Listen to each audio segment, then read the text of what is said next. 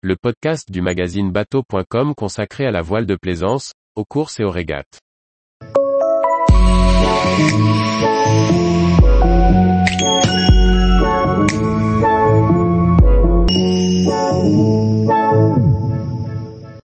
Xavier Macaire, en classe 40, les nouveaux escos sont dingues. Par Chloé Tortera. Xavier Macaire a intégré la classe 40 au printemps 2022, après cinq années en Figaro. Il prend le départ de sa première route du Rhum à bord de son Pogo 40 signé Guillaume Verdier. Aux avant-postes en Figaro, il a déjà montré ce qu'il valait en classe 40 sur la Dream Cup, qu'il a remporté. Après plusieurs années sur le circuit Figaro, Xavier Macaire et son sponsor, Goop Snef ont décidé de se lancer dans un projet de plus grande envergure, la classe 40. Construction d'un nouveau bateau, concurrence, analyse de la classe. Xavier Macaire répond à nos questions. Tu as intégré la classe 40 depuis 2022. C'était la suite logique après des années en Figaro C'était une des suites possibles parmi d'autres. En concertation avec mon sponsor, le groupe SNEF, c'est la suite que l'on a donnée au partenariat et à mon parcours.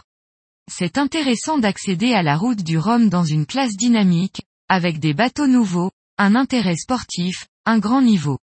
C'est un grand plateau où il est possible de construire de nouveaux bateaux accessibles financièrement. La classe fait attention à garder des bateaux raisonnables. C'est pour cette raison qu'on ne construit pas en carbone, qu'il n'y a pas de foile. Mon sponsor avait envie de renouveau, après 20 solitaires du Figaro avec Jean-Paul Mouren et 5 avec moi. J'avais aussi besoin de nouvelles air. Peux-tu nous présenter ton bateau, un Pogo 40 dessiné par Guillaume Verdier? Pourquoi ce choix? Quelles en sont les caractéristiques? J'ai fait ce choix pour plusieurs raisons. D'abord, c'est un architecte reconnu dont la philosophie me plaît beaucoup. Le bateau est optimisé pour être rapide et fiable au portant, allure de prédilection sur les transats. J'ai aussi confiance dans le chantier structure, qui a un savoir-faire dans la construction. Je naviguais en Pogo 2 pendant mes années mini, et j'ai de très bonnes relations avec le chantier. En termes de coût, c'était aussi moins cher qu'un bateau prototype. Nous avions un budget serré pour l'achat du bateau, et le montage était raisonnable. Les délais aussi. Où en es-tu de la prise en main de ton bateau depuis sa mise à l'eau en mars dernier? En une petite saison, j'ai déjà bien navigué. J'ai fait deux courses, un convoyage vers Marseille, un stage d'entraînement de quatre jours. On a fait pas mal de tests de rodage, de développement. On est assez content de ce que l'on a fait. Je ne le connais pas encore par cœur, mais j'ai une idée de ses capacités, des manœuvres, des configurations de voile, des ballasts. Globalement, j'ai pu constater en Figaro 2 et 3 qu'il faut 3 ans pour bien connaître un bateau. On a bien dégrossi, mais pas dans les détails. Après la route du Rhum, je serai peut-être en phase. Quel bilan peux-tu tirer de tes premières navigations et courses?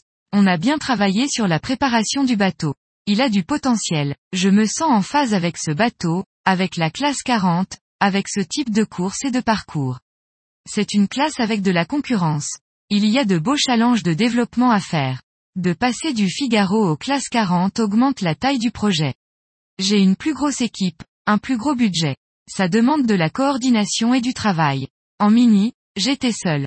En Figaro, j'avais un attaché de presse et un médiamant. En classe 40, l'équipe est plus nombreuse, j'ai deux préparateurs, une personne qui m'aide sur la logistique et la communication. Ça s'étoffe et c'est intéressant. Est-ce que tu as réalisé un chantier d'été malgré la mise à l'eau récente? Le petit chantier du mois d'août, a consisté à refaire la peinture de quilles et de safran. Il n'y a pas eu de révolution. Quel sera ton objectif sur cette première route du Rhum? Est-ce que ton palmarès sur le circuit Figaro peut faire peur à la concurrence? Mon habitude de performer était très utile pour la Dream Cup. C'était un format étape de Figaro, 4 jours 4 nuits, allonger les côtes anglaises, traverser la Manche, Allez au Fastnet. Je connais ce parcours par cœur en Figaro. Là, on part pour une route du Rhum, en transat. C'est plutôt une situation de météo océanique et non pas côtière et semi-auturière. Il y a de grands choix et des options stratégiques à prendre, avec une route nord ou sud sur de grandes échéances de temps. Ou alors la route sera tracée devant nous. J'ai déjà fait quatre transats, mais je vais m'adapter et être bon dans cette manière de faire qui n'est pas celle Figaro. Je vais me concentrer là-dessus, j'ai envie de bien faire. Que penses-tu du niveau de la classe 40 et surtout du nombre incroyable de participants à la course? C'est génial, les bateaux sont formidables, les nouveaux escos sont dingues. Avec 12 nœuds de vent, on peut aller à 13 nœuds sous Genaker, avec 20 nœuds, on peut aller à 18 nœuds. C'est une classe qui reste accessible sans avoir de très gros partenaires, à des professionnels comme à des amateurs. Elle n'est pas du tout pour une professionnalisation de la série, et c'est très bien que des amateurs puissent venir. Plus le nombre d'adhérents augmente, plus le niveau s'élève, avec des nouveaux bateaux qui suivent l'évolution des courses et des transats. Est-ce que le tour du monde en classe 40 pourrait être dans tes projets? Dans l'imaginaire, ça me fait rêver. Mais je ne suis pas prêt. D'une pour des raisons familiales. J'ai des enfants en bas âge, et ce n'est pas facile de concilier une vie de skipper et une vie de famille. Ma priorité est de faire des résultats, mais aussi de trouver un équilibre familial. C'est aussi un projet onéreux. Actuellement, je trouve ça un peu touchy de partir en classe 40 en tour du monde. Il faudrait une préparation spéciale. Il faudrait aussi renforcer le bateau ou le concevoir spécialement pour. Aujourd'hui, je ne suis pas serein. Tous les jours, retrouvez l'actualité nautique sur le site bateau.com. Et n'oubliez pas de laisser 5 étoiles sur votre logiciel de podcast.